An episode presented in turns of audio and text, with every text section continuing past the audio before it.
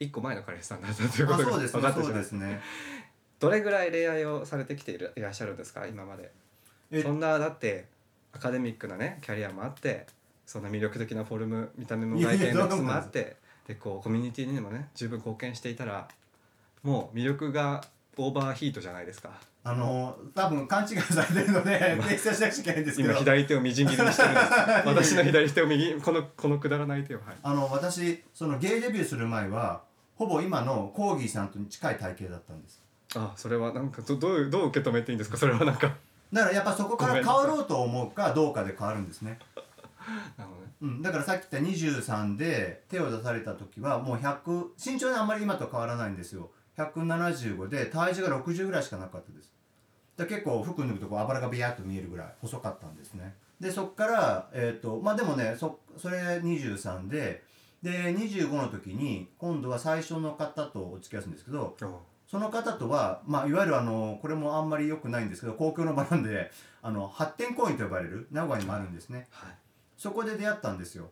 マルチバース上の発名古屋の発展公園。まあそういうことしておきましょうね。25の頃じゃあまだ学生だった頃ですね。そうです。陰性の時でしたね。あらおてんばいやいやいや。でもあったんですね。その当時からしてそのそういう場が。はいそうですね。だからその場合やっぱりあのさっき言ったねあの古本屋で見つけた芸雑誌に書いてあってやっぱりその時はね芸雑誌今みたいなネットがなかったので芸雑誌でもこういうところがねあのゲイの方が集まる場所ですよみたいなね特集なんかもあったりしたのでだから多分ね週末の夜とかにあのゲイの人たちが集まります情報が載ってるだけです本当に。で本当行ってもうたまたま偶然出会ってみたいな。そうですそうですね。はあどんな方だったんですか、えっと私より32歳年上の方でしたね。あプラス32は歳、いプラス32 50いくつぐらいですかね。57ですね、まあ、優しそうな方だったというのと。はいはい。まあちょっとあのやっぱり自分が痩せたので少しこうぽっちゃりしてる人が好きなので。でねまああとはまあもうちょっとぶっちゃけた話をすれば私はさっき言ったタッチの経験しかないのでその方受けだったのでそこから付き合いが始まった感じですね。あいやでもなんかすごいどうやって始まるのかが全然想像ができない。だって発展公園である日いきなりパッてあってそこからどうなるどうそこから恋人？まあそこからまあだからあのホテル誘われてでホテルでエッチしてでまた会えるみたいな話からいいですよみたいな感じ。なるほどね。そうか。どうしてもこうセックスが入ってくるのか。まあそうですね。あそういう意味ではね私ねこの後話しても全部セックスから始まってます。あーいやみんなそうじゃないですかだって。今も。現代2023年も。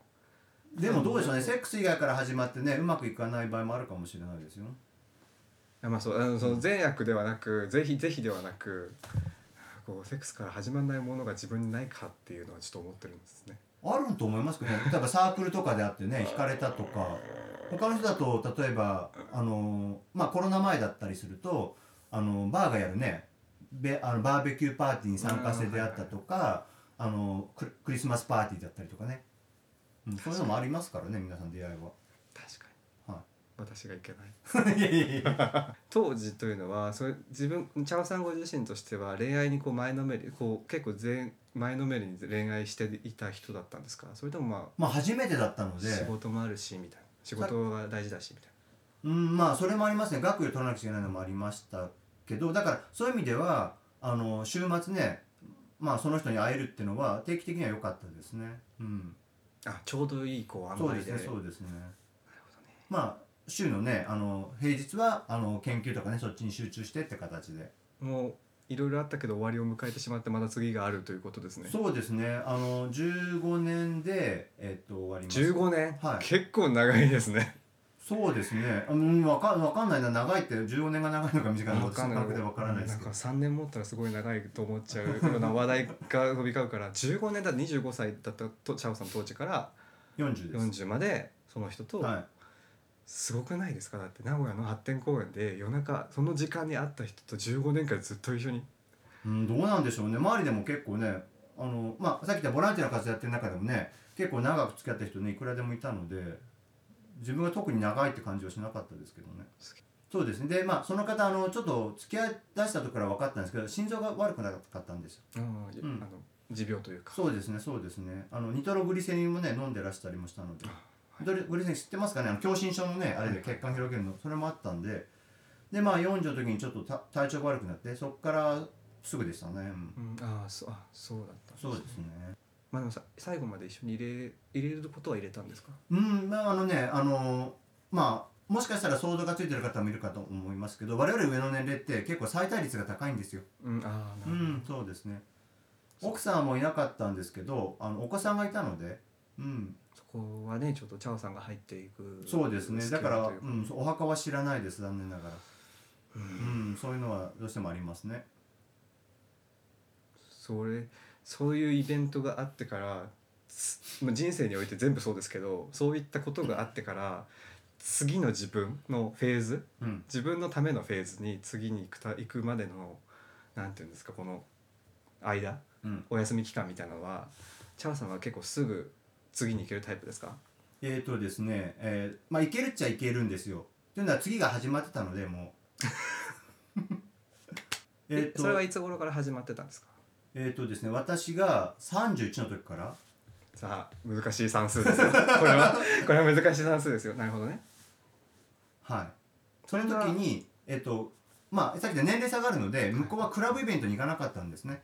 で私はまあクラブイベントにも顔出してたんでそこで出会ったんですよほう。それもまた年上の人ですか？いええー、と5つ下でしたね。おお年下で。それまたなんだよ。好みから好みと外れるのでは？まあ同じのぽっちゃりで 見た目か見た目なのか。見た目っていうかまあそうそれもありましたね。なるほど。そこもやっぱりクラブで会ってその偶然会ってうん。やろうぜ。でどうするって言ったら、ね、出ましょうかっていうあ出ませんかって言われたんでいいよって言ったら、まあ、そのままホテル行ってって感じですね。でよかったからまた次会いませんかってまあそうですね。こなんな感じですね。ね同時並行だったってことですよねそうですね。大変じゃなかったですか？まあ大変なのはありましたクリスマスとかお正月はダブルで。あそうですよ両ね方とデートしなくちゃいけないので。すごい話ですね。なんか喧嘩をやめてみたいな。いえいえいえ。なるほどね。えでもそれであじゃあ、まあ、そういった片方との別れがあった時にはすでにお付き合いされてる方はいらした状態ですね、それからそそっちは続いたんですか？そうですね。2000年から2019年まで。2000年から2019年。またこっちも15年以上。19 20年です年ね29年、はい。長いですね。どうなんでしょうね。その間その19年間の間はこう一あ違うなんだ。二人っきりですか？いえいえまだ。また網だくじが。分かれて。すごいですね。いえいえはい。言葉を。言葉を言葉を選んでしまう。まあでもねいろんなやり方がありますから。えその19年の間の間今度はいつ頃こう枝分かれしたんですか？2006年すごい覚えてますね。なんか、まあそうですね。年年で年代で覚えてる。2006年ってことはあじゃあそっちも十何年ぐらい付き合ってるじゃないですか？うんそんなには言ってない。そこはもう4年で別れちゃいます。あそうなんですね、そっちの出会いもやっぱりクラブ的な。うんいえそこはですね、まあ、いわゆるあのこれも公共の場なんですけどいわゆるあの発展銭湯と呼ばれるあーゲイの方が集まるスーパー銭湯ですね。カポーン。名古屋にもあるんですねやっぱり。ありますねいくつか。あ。前はその出会ったところはもうあの駅前であのまあいわゆる地下鉄の駅からすぐだったんで行きやすかったんですけどまあでもそこはもう古くなって閉店しちゃったんですけど、うん、それは普通の銭湯ですよね。そのそうですそうです。スーパー銭湯。皆さんに開かれてる銭湯。そうです。なるほどね。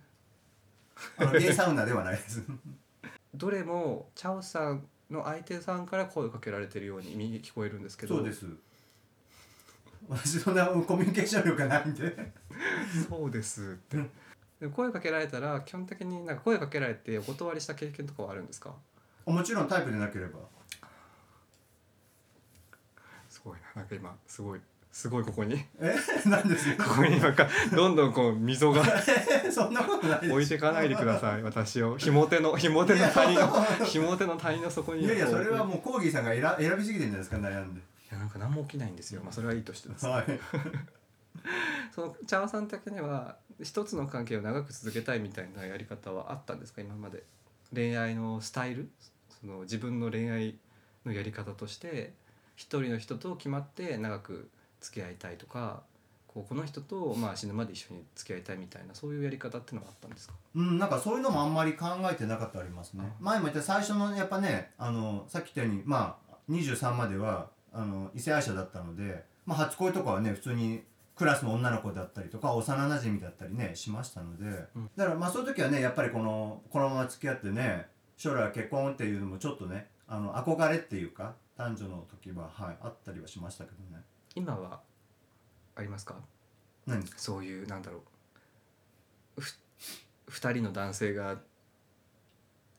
認められながら恋愛よりか認められた家族になるっていう未来。うんそれに対してはあんまり憧れはないですかね。あうん。まああの嫌な話をしちゃうけど私結構さっき言ったね誘われればっていうのがあるのでいまあ特定のパートナー以外にもあるんですけどいくつか。あセフレメフレ。めふれめふれ何めえメフレ 飯だけを食べる友達のことをメフレ。ああそういうのじゃなくてまあ あのやり友だったりとかねいっぱいいるんですけどいたんですけどでもやっぱりねじゃあその人たちみんなシングルかっていうとやっぱそうじゃないんですね。あ向こうも。向こうもっていうのが多いです、うん、だから結局まあそここで言っちゃうとね他の方ねあのびっくりするかもしれない。結構私が、まあ、今までね、まあ、この年なので、まあ、100は当然軽く超えてるのでとやっぱりそういう方たちのほとんどがパートナーがある方が誘ってくださったりとかそういうのもあるのでとね皆さんはこう知らずにねあのあそこのカップルはねなんか仲いいしもうイケメンでずずっていいよねっていうその相手をの相手をしてるとか私が。なるほどね。そういうのも現実は見てるので結構。奥さん知ってる？そうですねあんたのね旦那さんねみたいなそういうポジションでね。そうですねだからそういう意味ではまあ続いてるカップルはいるけどまあでそのね例えば一緒に住んでるとかそういうカップルだとまあ嫌な話ですけどあっちはもうレスになってる。ああ、うんなるほどね、うん。まあそういうのは実際ねいっぱい起きてますしね、うん。誘っていただいたりもしてるのでまあだからそういう意味ではやっぱりこうそれがいいのかどうかはねそれぞれの価値観ですけどまあだからそのあくまで恋愛からねもう家族愛っていうかねそっちに変わっていくの？を望まれる方もいるでしょうしでも多分私は飽きやすいのでなるほどね。だから多分その一緒に住んじゃうとすパートナーがいるんだけどそれはもう日常生活なんですよ。うん。日常のルーチンに入っちゃう。家族みたいになってそうそう家族だしルーチンに入っちゃうけどでもデートはやっぱり非日常性じゃないですか。毎日ルーチンは違うものだから続けられるっていうのかな恋愛もセックスも。でさっきも言いましたけどやっぱ長く続いてるねカップル。周りから見るとよく見てもやっぱり刺激がないとね皆さん。まあ、日本のセックスレスはかなり問題に、ね、なってますから、うん。ワールドワイドで。じゃあ日本のセックスレスを改改善解決策。いや解決はしてるんですよ。日本のセックスレスの解決策。は ことチャオさん。いやいやねカップルさんがそれきっかけねまたね復活すればですよ。関係がねレスのままだったらあんまり意味ないし。え今のお付き合いされてる方はいらっしゃるんですか？いますそれはお一人？はい今は一人あ今は一人。あその前も一れ人です。あそうなんそれがさっきおっしゃってた方。そうですね。あ今の人と付き合っているのは一人で他にもまあ何個かこういると。ね今はいないいないです。あ今はいない。うん、ちょうどだからコロナに入ってから、まあえっとだからさっき3人目が話したんででその人とは、えっと4年で終わっちゃったんですけど向こうがねやっぱこうストレスを抱えちゃって、まあ、鬱に近かったんですよねであのちょっと頼まれて向こうのご家族が緊急入院をしたもんだからで自分がこう入院費を出したいんでお金貸してって言われたんですよ。はでまあちゃんとあの、えー、とそういうなんか借用書は取ったんで問題なかったんですけどとなんか恋人って関係からもう貸主と借り主みたいな感じになっててどんどん関係雰囲気も壊れていっちゃったんですねうん。残念ながら。ね。うん。でもまあじゃあねあのー断った方がいいかっていうとねやっぱり断ったら断ったらね彼がこういわゆるサラリー金融、うん。うん。ね借りるとやっぱ利子も高いし大変だったのでそれでもやっぱ関係が壊れたりしてなかなか難しいところでしたね。その時に他に相手はいた？まあ、さっき言ったまだ、えっと2000あそうかそうか。ら難しい。2019がついたのがいます。難しいそそうですね。そうか。常に残機がある状態で恋愛をしてる。まあそうですね。でもまあ2019年でまあね順番がちょっとあれ入れ替えの19で2人目が終わったので、そうか2019はい2019で終わった。ちょうどコロナの前ぐらいですね、そうででそこからコロナになったので、2年ぐらい、はい。うん、で他の方ともね結構会わなくなった中で、まあさっき言ったえっ、と外国籍のはい。方と出会うことがあって、それが2021年ぐらい？うん2019ですよ。おあそうかもうすぐですね。そうですね。あんまり間は空かなかったですね。すげえ、はい、で2019でそこでコロナに突入してで、他のこう残機が減っていったっていう、まあ残機というかまあ遠隔遠いのころあるので。なるほどね。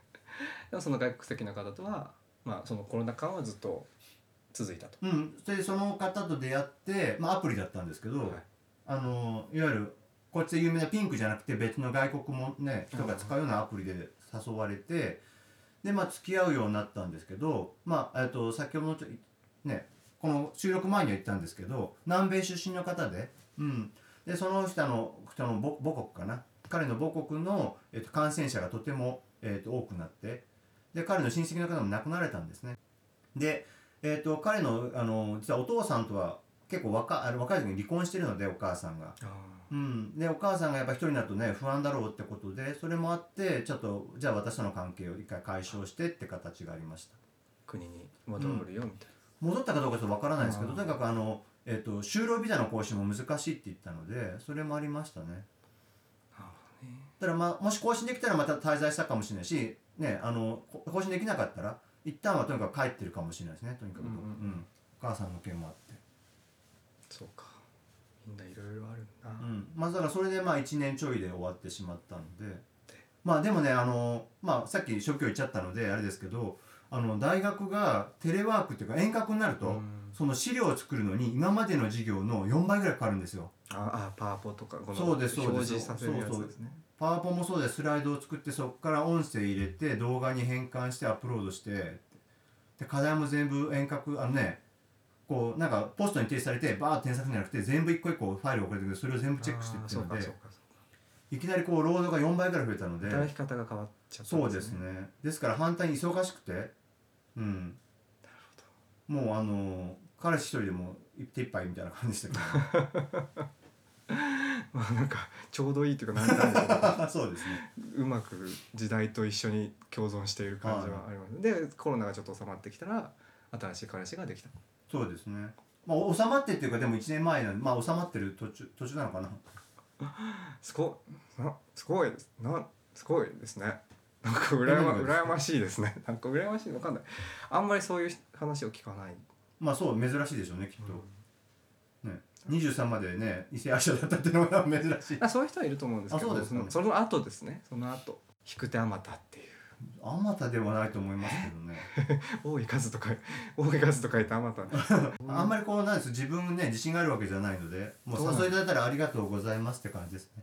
あの生前はありがたくいただきますって感じです。それは謙虚コスプレですか？コスプレじゃないですよ。その一定社会の中で一定以上の地位にいる人たちがみんな上手にこう身につけている謙虚コスプレみたいなのが あるじゃないですか。いや私だけの責任私だけのその成果ではなくて。えでもほらさっきねあのこの学校の話もしたけどやっぱり周りが応援してくれてね助けてくれたって周りされたらぶずいぶん大きいなと思いますので 人間ができている。いやいやいやいや本当に なんかそんな見た目見た目しか見てない人は私は愚かだと思ってしまうから興味が薄れてしまう。うんわかりますよ。あの見た目だけでそうなんですけどでもやっぱきっかけはあるじゃないですか。うん、それはわかる。でそれで分かった上で、じゃあそのきっかけのために自分の見た目を変えようって思えるチャオさんはすごいと思う。私はなんでそんなルールに合わせなきゃいけないんだよって思って他に自分のやりたいことをやってしまってその体肉体改造とかにならない。うん。もちろんそれはいいことだと思います。そのその見た目に振り回されないのはいいけどでも反対にちょっと嫌な言い方ですけどちょっと努力したらねモテないとかあーなんか今日も振られたとかそういうのからねそういうストレスから反対に解放できるならまあ努力してもいいかなって感じですね。なるほどね、うん、でも私が例えばちょっと努力したら すごい嫌な言い方ですねちょっと努力したらいやいやそんなことないですよ。ちょっと努力したら またねそう激モテの海賊王になれるかもしれないってなったらなんでちょっと頑張んないのとはなりますよね多分。ただまああのこうトレーニングがね続けてきた立場から言わせていくとちょっとではなかなか、まあそう、うん、そう、ね。だから皆さんこうなんかやろうかなって思ってやめちゃう人はあの成果がすぐ出ると思っちゃうんですよね。ん。そうですね。しかもチャオさんトレーニングめっちゃされてますよね。ツイッターでも昔結構載せてらっしゃったじゃないですか。でも私そんなにやってないんですこれ自宅トレだし。今日のトレ終了みたいなこうツイはいート。を上げてますけど。今もずっとやられてるんですか？一応続けてはいますけど。あ自宅でずっと。自宅ですだから本当に。だからそのジム行ってねハードにやってる人比べて全然もうそんな大したあれじゃないです謙虚スーツ。いやいやそう本当にそうですよ。本当にそう。謙虚襦袢はあの謙虚襦袢いやいやあの多分トレーニングやってる人が反対私を見るとあ筋肉こんだけしてたら大したことやってないなって分かるので。私今チャオさんの肉体4分の1の厚みぐらいしかないですよ今。これ聞いてる人には伝わらないけど。いやでもだってそれを望んでらっしゃらないでしょ。そうですね、うんだから。でもチャオさんはその努力の上でその厚みがあるわけじゃないですか。うーんでもねやっぱりこの努力のしていくの中に一つこうももあのなんか自分の中のモデルケースがあったんですよあのさっきこう雑誌をあげたんですけどあの G メンっていう雑誌があって、あはいはい。その雑誌の私書いてたんですね。でその雑誌の創刊号を買った時にその G メンのポスターいただいたんですよ。うん。あのコーギさんも名前はお聞きかかったことがあるかもしれないが田上源五郎先生って方があ、もちろのそうそう創刊号が出た時に書き下ろしのあのポスターをあの配ったんですねお店にそれがなぜかそのポあのお店が余っショップが余ってたんで私にくれたんですよ。でその時にやっぱりこのあこんな男性になりたいというかこんなこう年の取り方をししたいなってのがあってそれが憧れだったんですよね一つ。なるほどね、うん、でやっぱそれがやっぱりこのすごいすごい今でいうガチムチ？GMP ではないんだけど結構筋肉してしっかりした。それがなんか大人の男みたいな魅力があって。今作画田亀先生ですよ、あこれはねもう頑張って。ます。あもうなのってます。ありがとうございます。実はね頑張って寄せてます。多分すごい。私がそのポスターで見たのはもうちょっと細いんですよ。うんで今あの検索すると多分皆さん出てくるけど Amazon とかで「田亀源五郎プライド」って引いてくれると出てくるんですけど、あのあの中の主人公を調教していくあの柴崎先生が私の今柴崎先生。そう柴崎先生。プロフェッサー柴崎、はい見ていただくと多分あの 繋がってないなるほどね。あの多分わかると思いますけどえっ、とあ見た目も本当に今そうです柴崎先生になってらっしゃるんですか？そうなんですね。あの昔はヒゲも私があのこうセパレートって分かりますかね？ここの口ひげと顎が分かれてる。ここからこう切れてるタイプとかこの辺なかったりとかねいろいろ顎ひげだけどいろいろやってたんですけどもうそのあ柴崎先生かっこいいなこれ目指した時からもうフルフェイスです。フルフェイスっていうのは顎ひげと口ひげとこのもみあげが全部つながってるのをフルフェイスっていわゆる顔の下半分がね。そうで全部そうです。ねそうです。それに合わせてるのはあります。それが柴崎先生あなんか見たことあるかもしれない。あの白い髪の人ですか？そうですねそうですだから髪もあの染めてないのもありますそれも。あなるほど。そう今ねロマンスグレーでいやそんなかっこいいもんじゃないですよ。でマジで作画は今さ今お話を聞いて合致しました。あ田亀先生の作画ですよ。はい。今そのおひげまあもそうです。やっぱりね憧れのものにはこう寄せていくっていうのかなまあちょうどねさっきももう言っちゃいましたけど職業も大学教員なので。あ本当だ。柴崎先生じゃ柴崎教授じゃないですか。まああのこんな感じですねなってるじゃないですか。もうまあ今日だってそパンツの色も一緒だし。あまあパンツはたまたま偶然です。カーキで一緒はい。だし、、だからまあもうちょっとこれぐらいまでこう何胸の厚みとね腕を太くできたらいいなと思ってます。ああなってらっしゃると。ありがとうございます。そう言っていただけるのが一番嬉しいです。引く手あまただ。引く。いや一番ではないです They everyone pulls you いやだから私もそのね高見高見先生だと思います。そうなんていうの？そのなんかいわゆる昔のトム・オブ・フィンランドみたいなああはいはい。あれに憧れる人たちとかね高見先生に憧れる人たち。ではい先生。はい聞きたい生生徒として今日今聞きたいことはゲイって体鍛えなくちゃいけないんですかっていうこの質問ですね。はい。はい。どうですか柴崎先生。えっと鍛えなくちゃいけないわけではないです。はい。ただある程度鍛えてあるとビジュアル的にあの自分で自分に自信が持てると思います。ほはい。まあその鍛えるってことはやっぱりあのやってきてるのでそれがやっぱりこう筋肉って形で成果が出てくるとやっぱりこう自分が何かやった達成感を例えばまあその何ですかさっきで高学歴とかねいい会社とかそういうもの以外で自分の達成感を得られるものではあると思いますね。う、う、うんん、例えばゲームでね高得点取ったりねこうネットでやネットゲームで1位取っても結局それはいつか消えていくものじゃないですか。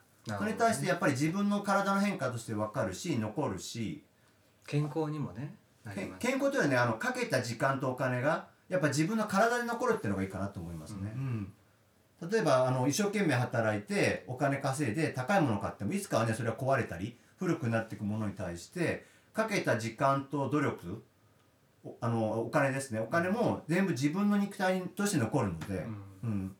うん、でまた分かりやすいしまあそれが結構ねアップしていけばどんどんこう称賛してくれる方もねいたりするので自信にはつながると思いますね。なるほど。すごい。うまい。いやいやうまくないですよ。さすが 説得されつつある。いやだからその見た目的に理想に近づくというだけではなくて筋トレとかそういうことをした上でそのやってきた経験値経験と思い出が増え増えていくっていう。振り,、うんそうです振り返った時にそれが自信の源になるそうですね。ただ気をつけなくちゃいけないのは結構ねあの体がいい人って高飛車だねって言われる感じがあるのでそこで気をつけないとダメですね。わかんない。高飛車なゲイとか会ったことないかも。あそうです。でもね別にあの高飛車じゃないんですよ。皆さんあのあのトレーニングをする人としない人で価値観が違うだろうなっての思うんで自分で。うん。つまり例えば同じお金があって同じ時間がある時にそれは自分は例えば今言ったトレーニングだったり、まあ、トレーニングやってもサプリメントね取らないと筋肉アップしないのでそっちに時間もお金も使ってると。でも他のやってない人はそれに使ってない。だからそこで、まあ、やっぱり時間とかお金の使い方の価値観が違うんであーそういう人たちがアプローチしてきてもいや価値観違うから多分合わないだろうなっていうふうに、うん、断っちゃったりね。あのアプローチいただいても返事しない人多いんじゃないですかね。それがなんかね上から目線だとかね高飛車だって言われちゃう場合もあるかもしれないですね。チャオさんはその見た目に関して言えばすごく男らしさの極致にこうベクトルが向いているわけじゃないですか高見先生ってそうじゃないですかうんうん。男らしさ高見先生の男らしさっていうのはまごうことなき男らしさでですよねまあそうですね。そのチャオさんの、まあ、外見もしかり内面もしかり男らしくない部分っていうのはあったりするんですか？もちろんあると思いますよ。まあ変にこうこだ,、うん、こだわってしまう部分とかもあるし。あそれはあれなんですか？男らしくない要素なんですか？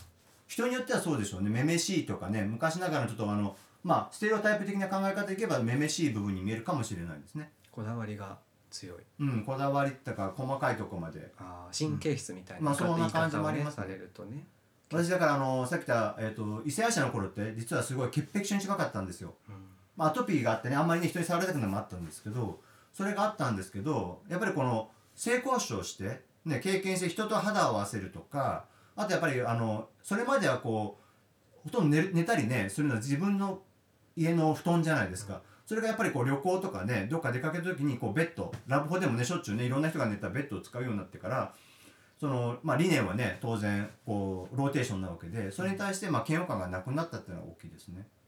なるほどね。うん、だそういう部分にやっぱ変わ経験を積んで変わっていく部分はありますよ。めっちゃわかる。それで今思い出したんですけどもう一個聞いていいですか？どうぞ。なんか先生あのなぜ生きろったのえ嘘じゃんって、あでもなんか事情があったんでしょまあ、たわかんない。わかんないそこはわかんない。うん、例えばすごくねもう散らかっててね掃除ができなくなってとか人の嘘とかに過剰に反応する。あそうなんだ 不誠実に人の不誠実を許せる領域に達していない26歳。うん、でもまあ、うん、難しいですね。その嘘ってじゃあね全く世の中ないかってそういうわけじゃないので。しかもついていい嘘もついた方がいい嘘もあるし。っていうことをやってるとなんかチャオさんみたいになんか発展公園で出会ってちょっとホテル行こうかみたいなのがやりたいけどできない いやそれはする必要ないでしょ。そういうなんかハードボイルド小説みたいなこと。いやいやそんな。村上春樹が書くようなこういうエピソードをしたい。いやいやそれはもう私たちの時代なので。ふ今みたいにふやれやれだぜ。スマホがない時代なのでそういうそういう方しかなかったんですよ。参ったな僕は射精したみたいな。そういうハードボイルドな感じで スコッチウイスキーとか飲みたいあでもお話を聞いてるとやっぱりそういうそういう流れじゃなかったですか今まで。何がですか？性性体験。はいがいやいやいやごめんごめん生体験がどういう流れハードボイルドだったな。いやハイドポルトではないと思いますけどね。あー。え田上源五郎さんがお好きなのはそのなんか金箔とかそういった調教みたいなこともご興味がおありだったんですか？そうですねあの自分の中であのダメではないってことですね。あハードボイルドじゃないですか、ハハードードボイルドコアハードコアかあの実は最初に付き合った方のお友達がいてあのまあお友達っていうのも変ですけど昔関係があった人なんですよ。だから私が会った時もう57だったんですけどその前20代の頃から20代の頃と付き合ってその後友達関係というか知り合い関係だった人がいるんですね。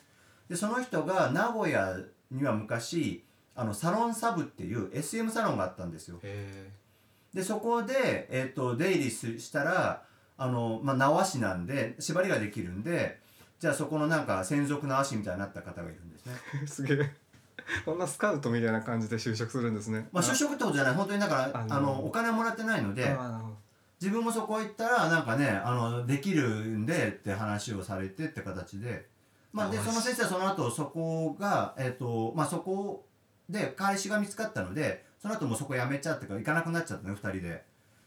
でそのその人があのやっぱり私のねあのその当時付き合ってた人と関係があったので何か会った時にあの自慢したんですよ私のことを、まあわあね年下の若いのと付き合うようになったよみたいなことあって。縄が俺たちを結んだんだよまあまあまあまあ。でそしてその人は、まあ、あの私と付き合った人はそういうのは興味ない人だったんですけど。ででそのせん、まあ、私先生って言うんですけど先生が、ね、そじゃあその子は興味あるんだね教えるよみたいな話があって。であの自分の私の彼氏は嫌なのに橋渡しをしちゃったんですね。でまああの電話番号くれて「いやこれいいの?」って言ったらでも本当は嫌って言うんでじゃあいいやってしてたんですけどまああのそこそこの記憶力なので一回パッて電話番号見れば覚えれるので後日お電話をして教えていただけたらってことで。博士号が生きた経験まあそうですね。瞬間ですね。あそこで実際縄市の方に連絡を取ってそうですね。教えていただきましたねただねあの皆さん縄市っていうと SM の方を思うかもしれませんけど。皆さん縄市って言うとあんまあんま日常生活で縄市って言葉出ない。でも縄市って言葉がね縄市っていそうそう初めて聞いた人今いっぱいいるあそうかな。縄市ってなんだみたいな。あの先生はですねあのそういう SM 用じゃなくて本当に補助術の方だったんですつまりあのお家芸として、えー、と武道をやらされてた代で親から継いでだからまああのいわゆる柔術柔道じゃなくて柔術剣術棒術で補助術っていうのも習ったんです補助ってなんどういう字ですか？えっ、と「ほ」はあの捕まえるはあ。捕獲の方にはあ「えっと上」は縄ですね。えー、そんなのがあるんだ、あの皆さん多分ねあのドラマなんかあドラマで、えっと、時代劇を見てると例えばあの岡っ引きがこう下手人とかを縛るじゃないですか。あれですあーあのなんかここがぐるぐるになっている。そうそうそう。本当は実はあんなに巻かないんだそうですね。あれは本当にまああのビジュアル的にやってて本当はもう数少しだけ巻く形なんですけどあのよくあの昔の遠山の金さんだとおしらすにねこう下手人が来る時にこう縛られてるやつとかあの時の縛りを習ってたんです。だからお家芸なんです先生にとっては。本その道のプロなんですね。そうですねそうですね。でその先生がさっきちょっとあの雑誌の名前を挙げましたけどえっ、と,、えっと芸雑誌の「サブっていう雑誌があってその中にえっ、とグラビア担当の方がいてその方が、えっと森本さんって方なんですけどその森本さんが「縄と男たち」っていうタイトルでいつもこう縛った人たちを挙げてるんですよ。えでその森本さんと知り合いになったんですね。森本さんが長長にもなんか縛り,、ね、縛りやってるみたいにいるってことで、教えてもらってその時先生はだから今まで補助術として、うん。あくまで武道の人しか意識してなかったのを男を縛るのにも使えるんだってのがあってー、なるほどね。うん。すごい。なんかその見つけこの巡り合わせすごいですね。そうですね。でまあそこからえっ、エロのとそうですね。あのえっ、とそういうサロンにもねちょっと行くようになったみたいですね。その補助術のそのその道で一本でやってきた方はいきなり男のエロでこう引き引き引き寄せられてあでもかといって彼も、えっといわゆる再退してるけどゲイだったのでその先生も。そうですね。人間って複雑。まあ、さっき言ったようにあのね私のその最初付き合った人とね20代の頃には関係があった人なのでそうですね頭の中でこう家系図みたいなこう図人間のあーそうです。相関図がこうできてそう私の場合多分ぐちゃぐちゃぐちゃすごい大変なことになってる。そう書いたらそうなる。名古屋の街の道路のように。いやいやいやそんな名古屋の道道が広いですからね。が広くてこう5番の目になってるのあそうわかりやすいが札幌と似てるんで札幌とね名古屋姉妹都市みたいな。同じテレビチャオチャオさんの人間関係と同じようにこういやいや。ご自身でやられることはないんですかじゃだから、えっと、補助先生に教えてもらう時はえっと先生最初は先生が私を縛ってでこう解説を聞いて今度私が先生を縛るってことなんですあね体で覚えるみたいな。そうそうそうそうです。へえあそれはじゃあ本本来の教え方なんですかねそうですね。でもなんかちょっと先生がね縛ったりいたずらをしようとするので。それはあのセクシャルないたずら？そうですねあそうですね。美味しいじゃないですか。いや全然美味しくないです。私受けはやらないので。ああそういういたずらなんそうですねそう性的な。きつく縛るとかじゃなくて。あそうなんじゃないですね。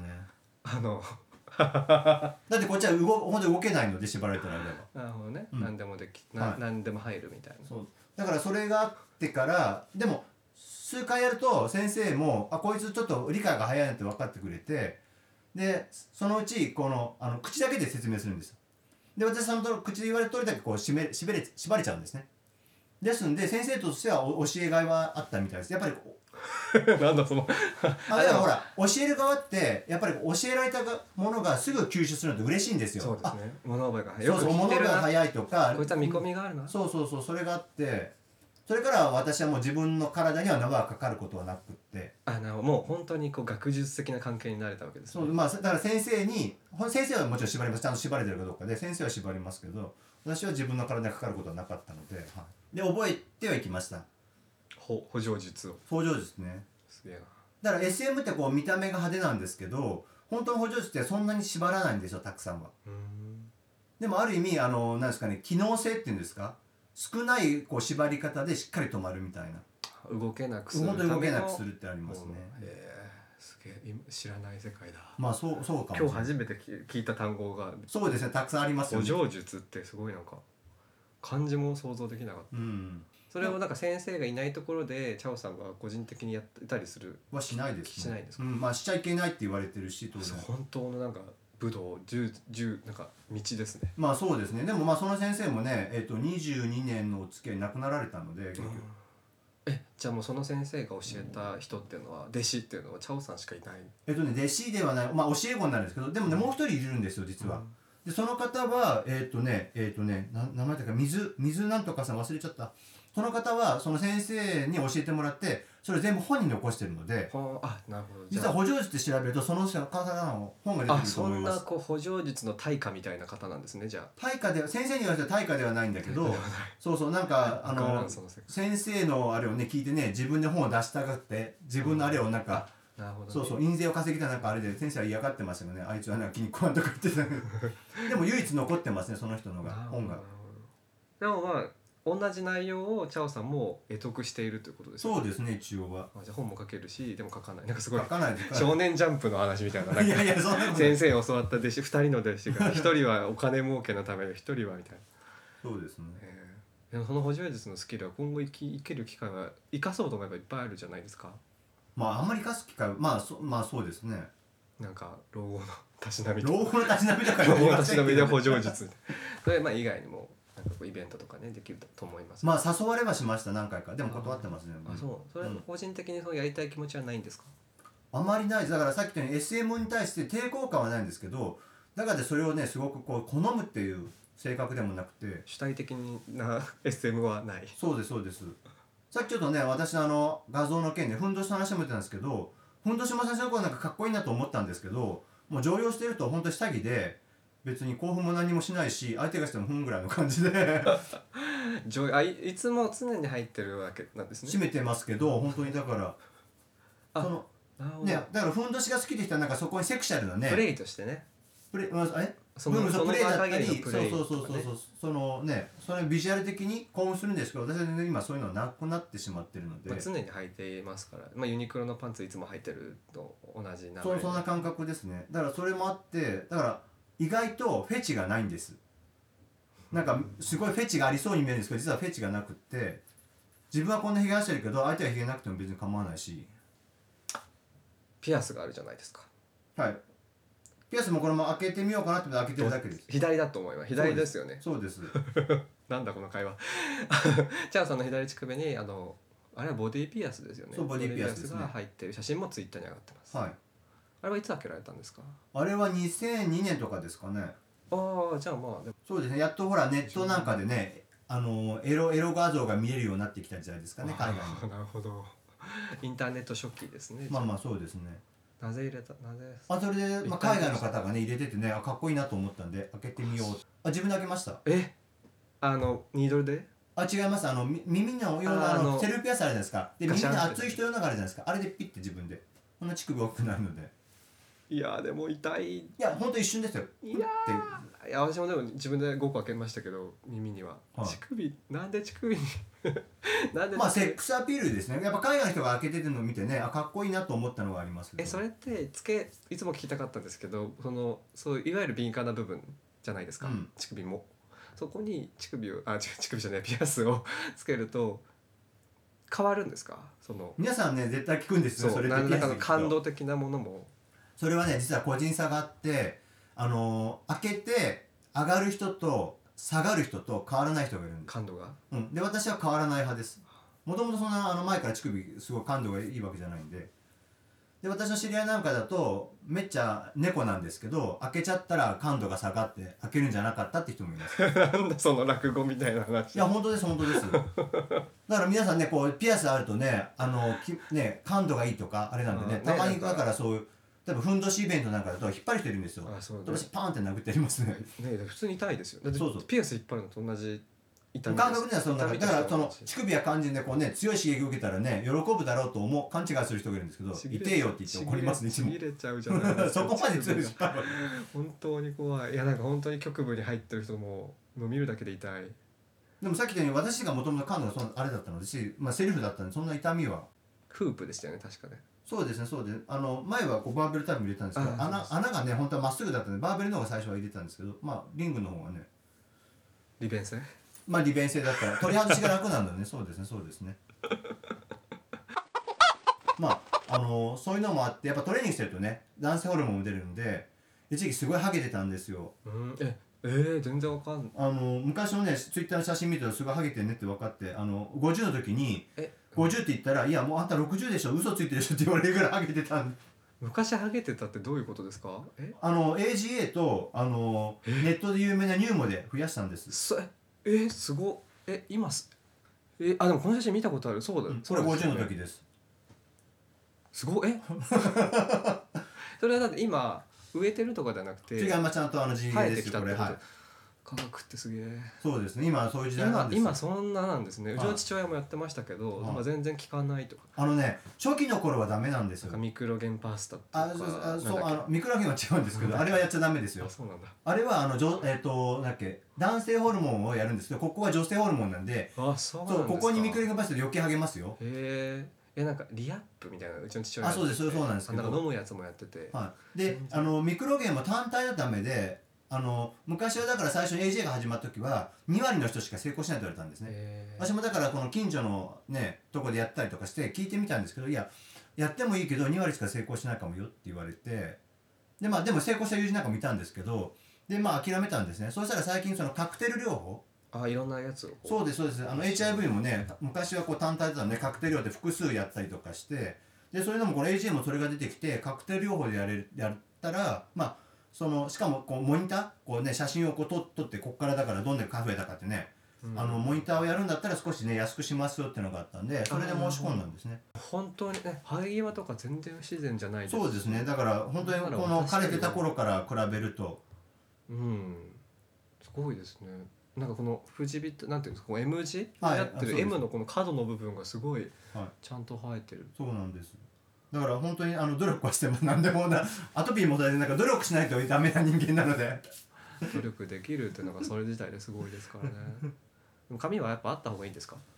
だからねそのあえっとこれもまたさっきのちょっと今付き合ってる彼氏の話にもなるんですけどさっきまああのねえっと別れてでちょうど2019に別れて、えっと三え2人目とですね10 19年付き合ってでちょうど50だったんでジャスト50だったんですねでそっからまあちょっと今言った頭もハゲてきたんでどっちに行くかってことでまあいわゆるこの頭よりは、まあ、どうせなら全部そっちはスキンヘッドに行くか、でえっ、とねこの、まあ、AGA とかなんかねさっき言われた食毛とかそういうのも考えてこっち路線に行くかって考えた時に、まあ、さっき言ったようにあの私の、まあ、目指したかったのは柴田教授だったので、そうですね。それもあったのは一つとあと50になってから実は年下の子からお声がかかるのがたくさん増えましてで最初もう50だからてっきり遠行だと思ったんです。正直。あこれ皆さんパパでたまには本当にパパ活ですって言ってる平気で言ってくるやつからアプローチもあったりするんです。いますね。うん、でやっぱりそういう話もバーなんか聞くんですよね。なんかあの子うまくやってねマンションもらったみたいだよみたいな聞いたりするんで。いやそういうのを狙われてるのかなとも思ってたんですけど。ででも実際あ、ねまあ、デートしてみるとそうじゃなくってやっぱそういう年齢の人が好きっていうのがあって。で実はまあこれもちょっと嫌な言い方したらあの聞いてる人申し訳ないんですけど実は私今まで付き合った人って皆さんお父さんが早く死んでるとかお父さんの DV があったりとか結構ちょっとパザコンが入ってる人が多かったんですよね。でそれもあって自分がその年下から思ってるのがあそういう要素かなと思ってつまり自分の父親ぐらいの年齢を求める子たちから引っかかるのかなと思ってで一回その子にも聞いてみたらやっぱりそのアプリでねフィルターも50以上にしかしてない。だから私49と50で全然こう誘ってくれる層が変わったのはそれだなって気づいたんですね。フィルターバブルから外れたんですね。そうですそうです50歳1そういうことです。歳年を取っただけで。そう一切変わったけど本当にガクッと。本当お誘いの年齢が変わりますよガクッと。えなんでこんな10代とか20代が増えるのみたいな感じ？よかそうですね。49と50ってねそこでフィルター区切れちゃいますからね。そうなんです。同じほとんど変わらなかったとしてもねそう実際はそうそう。そういやでも、まあ、そういう人もいるかもしれないけれども今流行ってるんですよ。ニューダットっていうねあるんです。ジャンルが、ああそうですね。もう現代に一番 まさに今チャオさんの見た目のようないわゆるその、まあ、英語圏で言うと DILF ですね。はいはいはい。 Daddy I'd Like to Fuck ですけど、はいはい。知ってます。DILF に入るカテゴリーの人とかあとはこうもっと全然 masculine こう男っぽくはないんだけれどもなんか文化系だけどすごくこう包容力があって、うん。こうに体格も良くてみたいなそういうことを new dad として新しいダット文ダお父さん文化が若者の間で今めちゃめちゃ流行ってるので多分そこにも流行ってそこのバブルにも入そのその枠にも入ってる。まあでもまあいいや。ででそれがあったんででどっち路線に行くかっていう時にやっぱりこうね年下の子にとってハゲてるおっさんよりはまだ髪がある方でまあ言っちゃ自分で言っちゃなんだけどまあ少しね白があっても人によっちゃロマンスグレーっていうねいい言い方をしてくださるのでそっちの方がいいのかなっていうのもありましたとまあさっき言った柴崎教授をね目指したいなっていうのもあったんでじゃあ AGA とあのニューモって呼ばれるね今流行ってますがネットで購入する。あ、えー、あ病院に行かなくても。あだからあと飲む方は、えー、と今言った AGA で飲むのとスプレーがあったんですけど、はいはいはい。スプレーはやらないで飲む方は AGA で。であとスプレーっていうかねあの育毛剤の方はあのそっちにしたんですね。入門してました、えうん。えそれは1日に1回スプレーするとかで全然いいんですか？1日に2回えっ、とね1日こう頭を18等分あじゃあ、えー、と9等分か。あセクションでね。そでそれをこう1日こう全部回ってそれを2回やれだから18 1日18えー大変ですすね結構すぐ消耗しますね。ねえすぐなくなりそう。これですこれです。見たことないですか？ね結構有名なんですよ。へえ。んかすごいおしゃれなおしゃれなビタミン。一時期なんかあのすごく何？あの田中みなみ。って人気があってなかなか手に入らなかったんですけど今度なんか作りすぎちゃって今ディスカウントして結構売ってるんで本当だ50%オフですね。そうですね。このあの宣伝聞いた人は始めてもいいかもしれません。最初の第1回目だけ半額なので。にもスポンサーに来てくんないか。へえあその HGP っていうのがはは髪をあそうですね。みたいですねこれは。初めて聞きました。でやっぱり私が良かったのはその AGA と合わせたのあのねこのね乳もねあれわかるかな？私この辺の毛がね一部こう太くなってるのがあったりするんですよ。この頭こうやってやるとこう飛ぶので霧状になってね。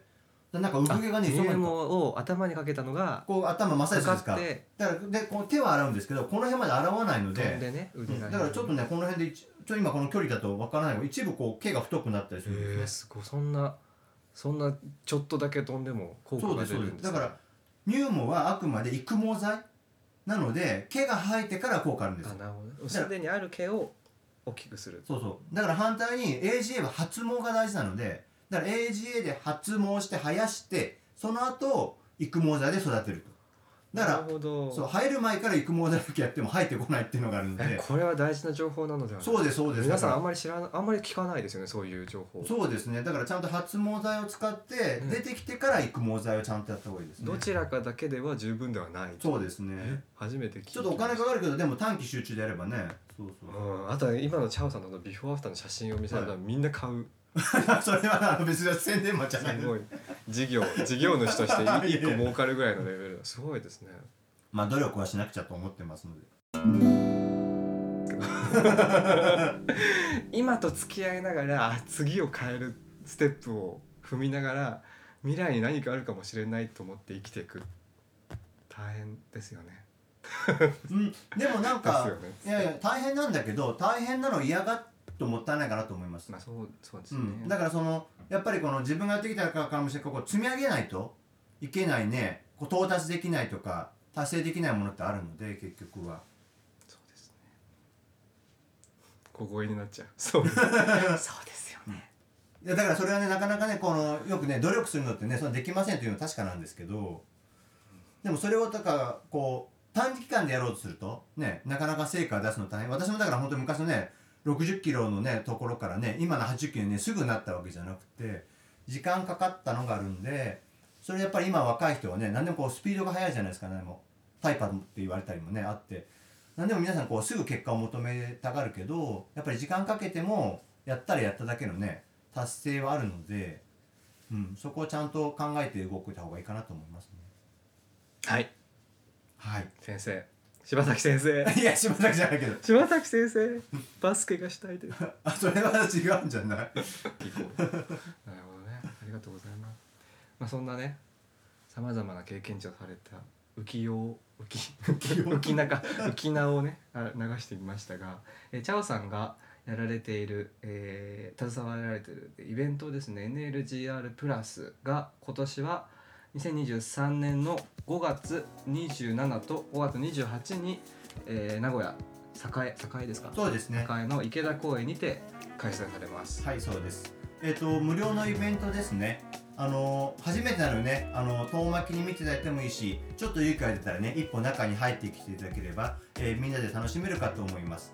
結構名古屋という場所がですね、えー、と新幹線で東京から1時間半大阪から1時間というね距離なので結構東京とか名古屋あの大阪のフォロワーさんと名古屋で会うとかね。あ皆さん、ね。うんだから結構オフ会的な。オフ会的なことも皆さんやる。だから NLGR そのものを楽しむけど東京からも大阪からも来てくれるから皆さんそこでなんか大阪の人が東京の人と知り合うとかそういう交流の場にもなってるんですよ。なるほど。ちょうどね、行きやすい。そうですそうです。さっきも言ったようにもともとはあの当事者のための居場所なのでなんかお祭りがっつり楽しむよりはなんかね新しい知り合いをあの作るあのイベントだと思ってきていただければと思います土曜日のお昼からスタートしてで夜はクラブイベントがね6つもあるので、はい、そうですね。でそれを夜通し頼んだらまた次の日お昼からあって最後は、えっと夕方にバルーンリリースですね。バルあバルーンリリース。バルーンリリースで、はい、締めをするような。空にね。そうです。カラフルなね。あとはあの、まあ、その年によるんですけどあのご希望されてね頑張る方がいると自分たちで衣装を用意してあの LGBT 結婚式もやってるんですね。へえあその公演の中で。へそうですその最後のフィナーレの時に、えっと今まで結婚式をやってきたんですよ。えだからまあ今みたいな同性婚のねあれが、まあ、放放課の前からやっぱりこう名古屋で最初にねあの同性婚に対してねあのこう推進するというか手を挙げてこうっていうのやりたいっていうのをレズビアンの方が言ってくださっててで NLGR になった時にまああの同性結婚式まああのイベントとしてですかね、はい。あのえー、と取り入れたのもありますねなるほど。だからあ毎年やってるわけじゃないんですよ。そのやりたいカップルがいた時にやるだけなので、うん。今年はまだわからない。まあ私全然わからないですね。あと NLGR は、えーとまあ、19年までなんですけど、えー、と今まで1回も雨が降ったことがないんですね。へえすごい。そうそう。あの NLGR の伝説なんです。19年間雨降らなかっ絶対に晴れる。たはい。でこあのお休みしたら202122も、えー、とおそのもしやるんだったらやってたっていう開催予定日は晴れてたんですねどっちも。ああなるほどなるだから多分我々の中では23も晴れるだろうと思ってます、なるほどね。はい、今まで雨があんまり降ったことがないのが、はい、奇跡ですね。じゃあまあ天気のことは気にせず、はい、ぜひ遊びに来ていただけたらと思います。これは行くしかないですね皆さん、はちなみに2728じゃないですか、はい。次の日って何の日ですか？んチャオさん誕生日じゃないですかよくご存知で そうなんで今年ね5月2827か2728でやった次の日の5月29はなんとチャオさんのお誕生日はいそうなんですね。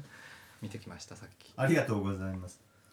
実はいつもあの前は台湾がね台湾レッドリボンの方が来てくれてブースを出してくださったんですけどいつも NLG があると私の誕生会をやってくださってて。あそうなんですか？そうなんですへーいいですね。いえいえ。でこれを聞いた人はねもし行く場合はチャオさんにねこうハッピーバースデー的なねことができると思うんですよ。いやいやそんなそんな強制してませんし あの行が来てくださってたどり着いたらもうい血眼になってチャオさんを探してあの私いつも本部にいます代表なので。乳首どこだいやいやいやいや。ピアスがついてるやつがチャオさんだっつって。でもあの声かけてもらってもすいません。あのすいあのね徹夜でもうぼーっとしてるかもしれないので分からなかったら耳元でハッピーバースデーを叫ぶ。おめでとうございますって。いや前も今までもあのフォロワーさんにね「あのフォロワーなんですけどあそうなんですか」みたいな感じで全然分かってない時が多いので。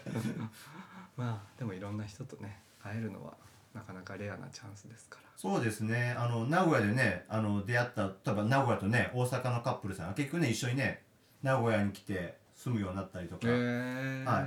我々にはもう忙しく何もないんですけどあの出会いのイベントとも呼ばれてるので。ああそうまあチャオさんにはあるからいいじゃないですか。まあ一応すはいでにねはい。でははい。こんな感じでよろしいでしょうか？いやこちらこそありがとうございまか言い残したことはないですか？言い残したことですか？語弊を招くような表現とか。あそれは大丈夫です。はい気にしないでください。撤回を望む文章とか。いやいやいや。では、えー今回のゲストは名古屋からチャオさんにお越しいただきました。ありがとうございました。いやこちらこそどうもありがとうございました。おやすみなさい。おやすみなさい